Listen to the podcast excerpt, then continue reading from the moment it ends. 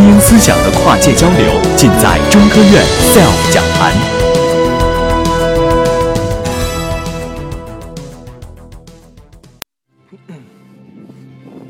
嗯，Hello，大家好，我是松叶。呃，不知道大家昨天晚上有没有看电视啊？哦，应该知道吧？因为是昨天是最强大脑播出的日子。呃，大家知道最强大脑其实是一款特别受大家欢迎的节目，其实收视冠军。但是如果关注了昨天节目的朋友，其实会发现，其实最强大脑出事儿了，对吧？包括我今天早上，其实早上起来翻手机、翻微博，然后当我打开优酷 APP 的时候，我发现它首页有一个哦，昨天那期最强大脑的推送，但是有两个字赫然在上面显示着，大家知道是什么吗？是作弊两个字。我当时其实都惊呆了，对的，大家可以回去看看啊。但是作为一个第二季、第三季的一个老选手，然后当然现在算是一个过气的十八线网红了。当然，我觉得有必要呢，今天在今天这个场合跟大家讲一讲我们到底是怎么作弊的。然后大家也可以来判断一下，如果是你们的话，你们是不是也可以这样作弊？当然，大家听出来了，我这个作弊其实是打引号的，对不对？当然，其实我身边有很多这样的朋友，然后他见到我就说：“哎呀，孙叶，你这个你们交大脑是不是节目都是？”假的呀，对吧？你是不是就是个演员？然后当时我挺无语的，我当时就我当时就问他，你是怎么看出我是演员的？然后他说，我看《最强大脑》的节目吧，就觉得智商挺受挫的，我连项目都看不懂。啊，所以我觉得你们可能是演的。然后当然我我也挺绝望的，也我也 所以也没什么话可讲。所以我觉得倒不如跟他争辩，倒不如把我们的这些我们的技术啊，我们的一些科学的依据告诉大家，这样大家才明白哦，原来其实我们每个人都。有一颗最强大脑啊，那么其实这个话呃，这个故事就要回到了一九七四年的春天，在匈牙利的布达佩斯技术学校里面，大家看到这张图片啊，其实就是我们魔方的发明人，他叫做厄厄尔诺卢比克先生。然后当时呢，他在上一节叫做三维模型的课程，这个课程内容就是让同学们用一些纸板，然后来建造一个立体的方块，然后再把它切成。八个呃相等的小方块，就像我们现在这个形状。然后为了呃为了观察方便呢，他们把每一个面涂上不同的颜色。然后当时呢，这个卢比克教授他就发现，如果我们随意的转动一层，然后我们会发现小模呃这个小方块的它的排列顺序会被重新打乱。但是同时这个大魔方它也变了一个样子。他当时就对了这个变化就是特别着迷。他花了六周的时间，然后设计出了我们世界上第一个魔方的雏形，就是这个魔方。然后之后又花了一个月的时间，大家注意了，没有任何的参考资料，也没有任何笔记的情况下，自己光凭脑力复原。出这个魔方，然后谁知道啊？就从这一刻起，就变得一发而不可收拾。现在魔方有四十三岁，但是大家知道吗？魔方现在在全世界的销量已经超过了二十亿个，也就是说，基本上四分之一的人口都有玩过魔方。所以说，这么多人玩，当然玩法就很多了。比如说，我们最常见的一般打乱复原，对不对？我们可以现场来一下。好，三二一，开始。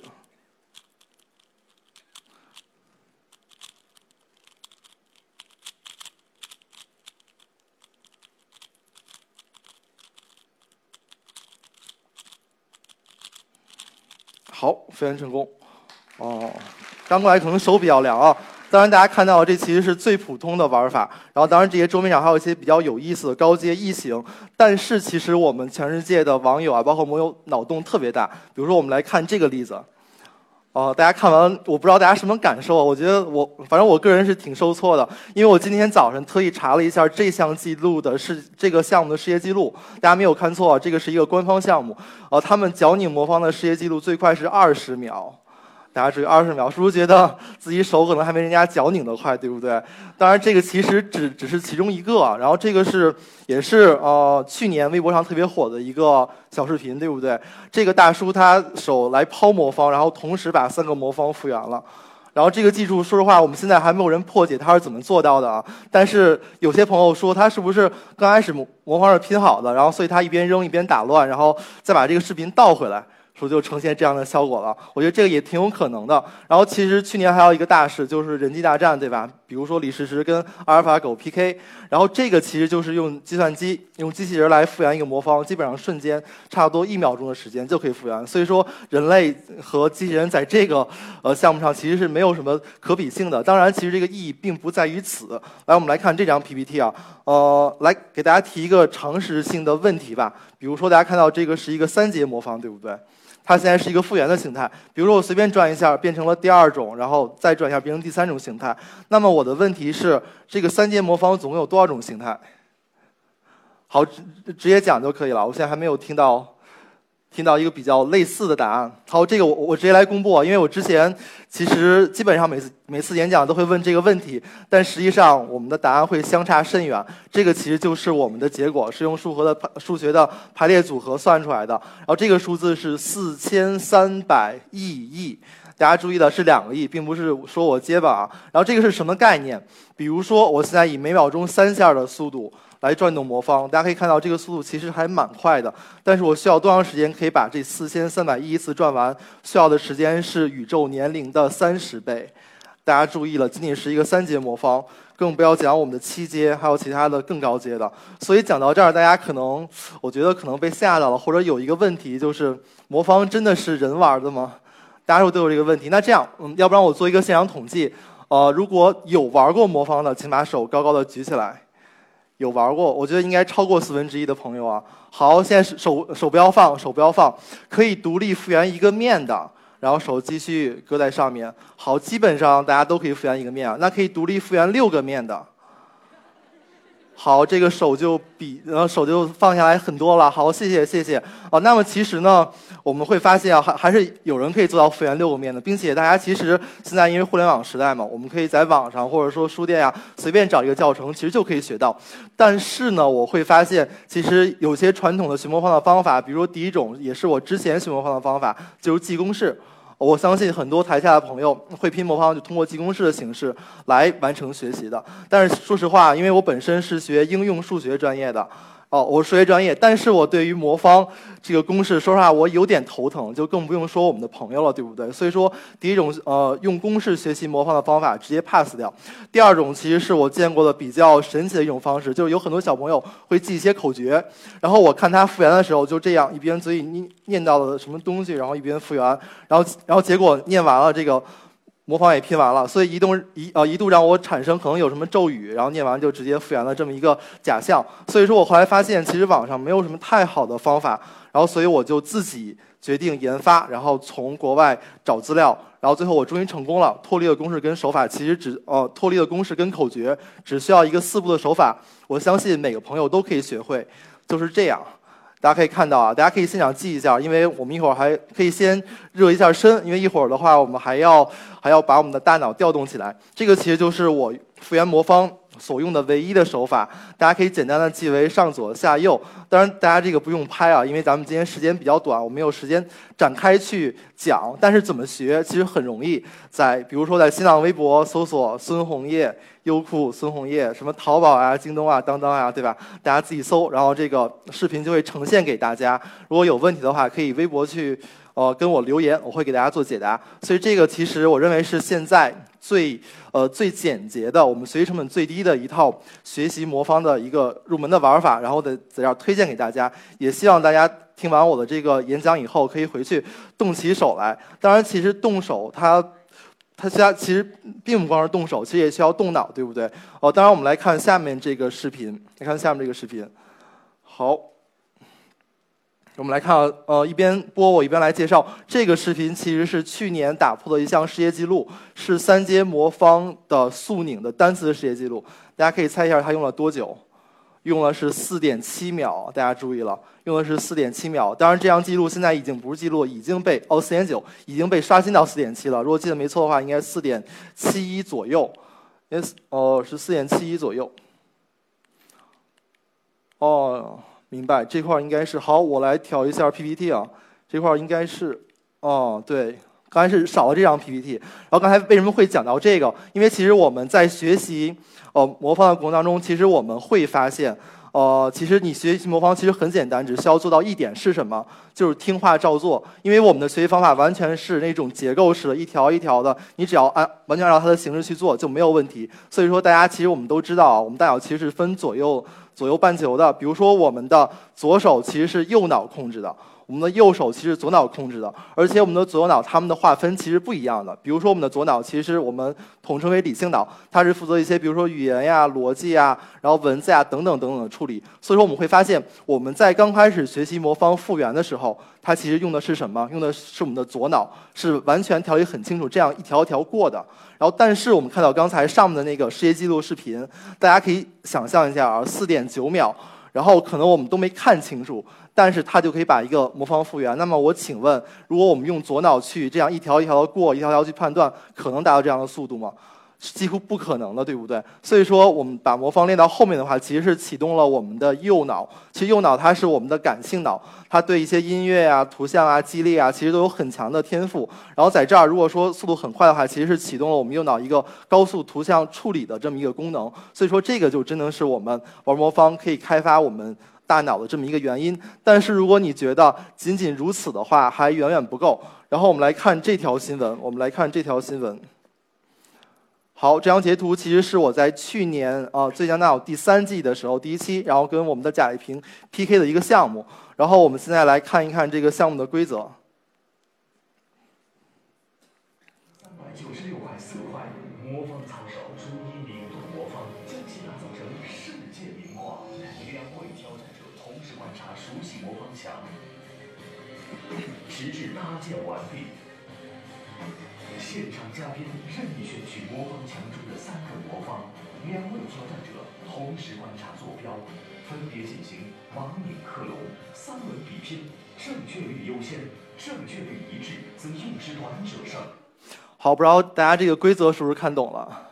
看懂了是不是？那可能比我那朋友要巧很多啊。然后好，我们来呃来复原一下。大家来看啊，左边这张图就是梵高的鸢尾花，然后右边这张图就是打了码的。我不知道你是喜欢呃打码的还是不不打码的。然后我们的任务其实就是把我们右侧这个图片记下来，并且我们的嘉宾任意指一个坐标，我们需要把上面的图案盲拧出来。大家觉得这个项目是不是呃还是蛮难的？就是说实话，我现在过了一年了，我回忆起来这个做这个项目的时候还是挺痛苦的，因为真的很难，因为真的很难，因为这个记忆量很大。但是我之前为什么要讲我们的左右脑的分工？可能会给大家一些提示。其实我们在记忆的时候，如果我们用左脑的文字型记忆，其实是呃不可能记住这九千多个色块的。所以这个可能要启动我们右脑的图像记忆。大家这有可能就会有问题。那你是把这个图像拍照下来吗？当然，其实并不是，并没有那么的神奇。呃，但是呢，我可以现场的话教大家记一个魔方，可以在一分钟的时间内教会大家。我们一起来试一下！我们一起来试一下。好，我们来看这个魔方。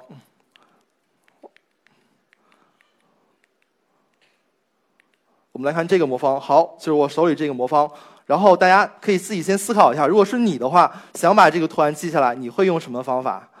比如说去背，比如绿绿红什么绿白橙，说可能是这样，对不对？但是这样，我现在来给大家做一个示范，然后一会儿每个朋友可以跟着我来记一下。然后，当然我也准备了一个礼物啊，一会儿如果可以第一时间记下来的朋友的话，我可以送一本签名的书给到我们的朋友，好吧？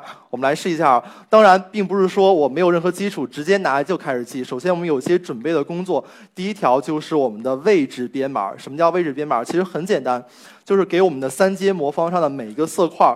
标一个英文字母，就像我们的图片上所示，每个棱块、每个角块、每一个色块都有都有一个英文字母来表示。这个其实仅仅是为了我们来记住、来表示它的位置比较方便。然后下一步呢，比如说我从这一块，从我的前面跟顶层的呃焦点的这个棱块开始，这个色块是 P，是我刚才编码的 P。然后 P 这个位置呢，需要到我的 L 的位置，然后我记 PL。然后 L 要到 Q 的位置，Q 要到 D 的位置。然后大家可能已经发现了，其实我的棱块的复原其实它是一条路径，我只要把它依次把它们领回家，是不是就可以了？所以我的棱块就是我前十个英文字母，那么后八个英文字母呢，其实就是我角块的编码。所以说现在这么一个色彩斑斓的打乱的魔方，就变成了我们眼前所示的十八个英文字母。啊，那可能这时候大家问题又来了，说我我连呃大学四呃英语四级都没过，你让我记这个怎么记，对不对？当然，其实同理啊，因为我的这套方法同样可以运用到我们记单词当中，而且呃非常的爽。如果你会的话，其实单词真的是秒过，一天背几百个非常轻松。那么我们其实可以发现一个规律啊，我们为什么要用英文字母去来标记这些色块？因为英文字母跟我们的汉语拼音是不是一样的？所以大家来看啊，我的这些编码其实是两两分组，所以说 PL 大家用它来组词，这些都是这些都是我们的汉语拼音，大家可以呃现场告诉我是什么词吗？可以仔细想一下啊。好，有人说漂亮，很棒，漂亮这个词是我们第一想到的，对不对？但是我们在记的时候，因为是要记图像，所以我们最好有一个立体的名词给到我们，这样的话我们才可以更好的去记忆。好，PL 大家有有没有什么想法？PL。好，我直接来说，因为这个有一点难度。这个这个英文字母在我的编码里面是炮楼，大家注意，炮楼一个筒形的这个东西就出来了。第二个是什么？DQ，DQ。青岛有人说青岛对吧？对，青岛，但可以更具体一点。像我的话就是乔丹，然后以此类推，把所有的这些英文字母都变成一个图像，就变成了现在九张图。所以说我把一个魔方变成了我的九张图片。那么可能问题又来了，我怎么去记这九张图片，对不对？其实很简单，这样大家可以闭起眼睛，大家闭起眼睛，然后一起来跟我想象一个故事。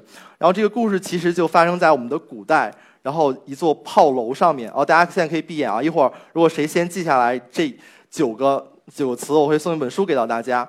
好，可以来体会一下这个过程啊，因为现在真的是要开启我们大脑的时候，是我们大脑要闹革命了。好，这是的一个古代的时候，然后有一座炮楼，然后我们把这个目光呃呃放大到这个炮楼上面，发现有一个黑人站在上面。大家知道这个黑人是谁吗？竟然是我们的篮球巨星乔丹。但是很不幸的是什么？他被捆绑住了，然后要塞到那个大炮里面，然后咚的一声炮响，然后乔丹呢被打到了海湾。我们第三个词被打到了一个海湾里面，然后海湾是呃是沙滩，对不对？在沙滩里面，他砸出了一个大坑。然后，当然，这个坑里面是什么？都是黄金。第四个词都是黄金。然后乔丹特别高兴，就开始挖这个黄金。然后发现，在这个箱子底部有一个按钮。我们第五个词按钮。然后他很很好奇啊，说这个按钮是什么东西？摁了一下，然后结果就他会发现有一些清风徐来、特别凉爽的感觉。然后乔丹扭头一看是什么？原来有一条空调在制冷。然后他当然非常高兴啊。但是好景不长，几秒钟之后这个。空调停了，然后乔丹会发现，哦，原来是这空调没有电了，然后所以他想去商店去买一些电池，然后但是在去呃商店的路上，然后踩到一个香蕉，香蕉的一个皮，然后滑倒了，然后摔得满身都是伤，然后最后用我们的棉签来处理伤口。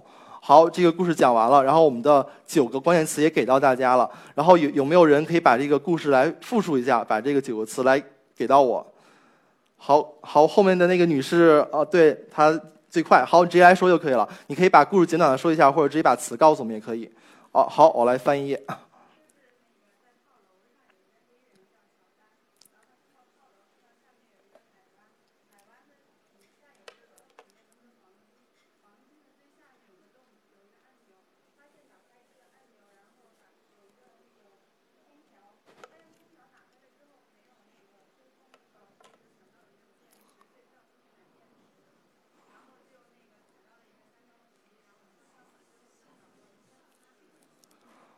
好，很棒，没有任何问题。我们结束应该掌声鼓励一下。而且我觉得不光是这位同学有记住，我觉得在座大家也在跟着复述，说明大家都记住了，对不对？说明我这方法肯定是有效的。这样，你可以在微博然后艾特一下我，然后你可以发张自拍，然后让我知道是你，然后把你的地址给到我，然后我快递一本我的书。那么我们的记忆工作其实就完成了，对不对？那么下面还剩一步就是拧，当然这个拧可能需要一些基础，需要一些公式，所以我今天代劳。然后我们来看一下。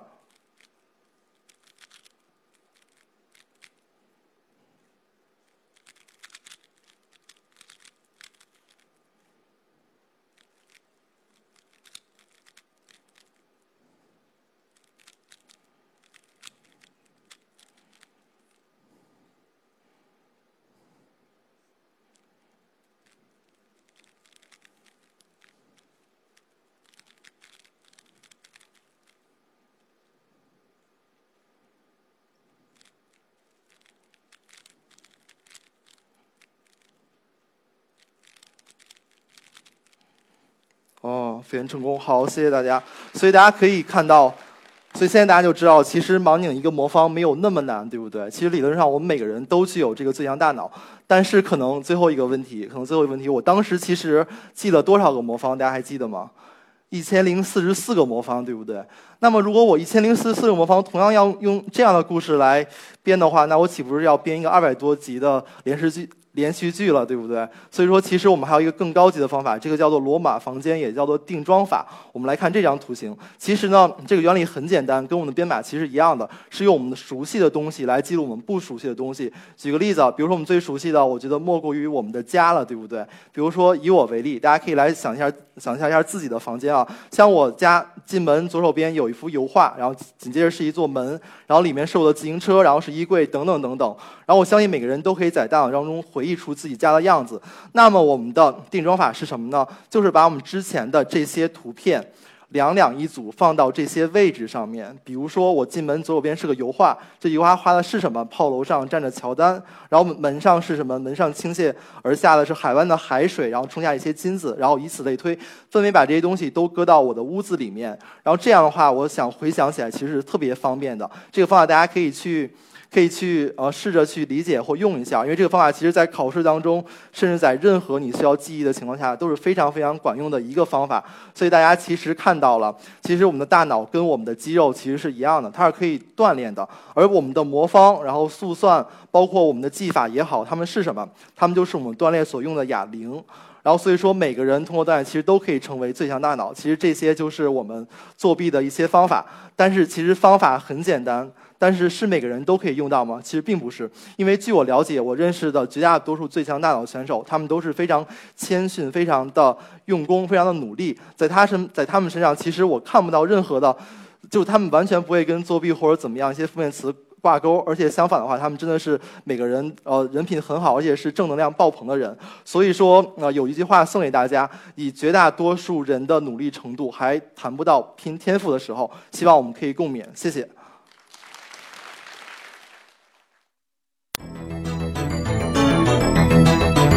SELF 讲坛由中国科普博览出品，更多精彩内容，请关注中国科普博览公众号。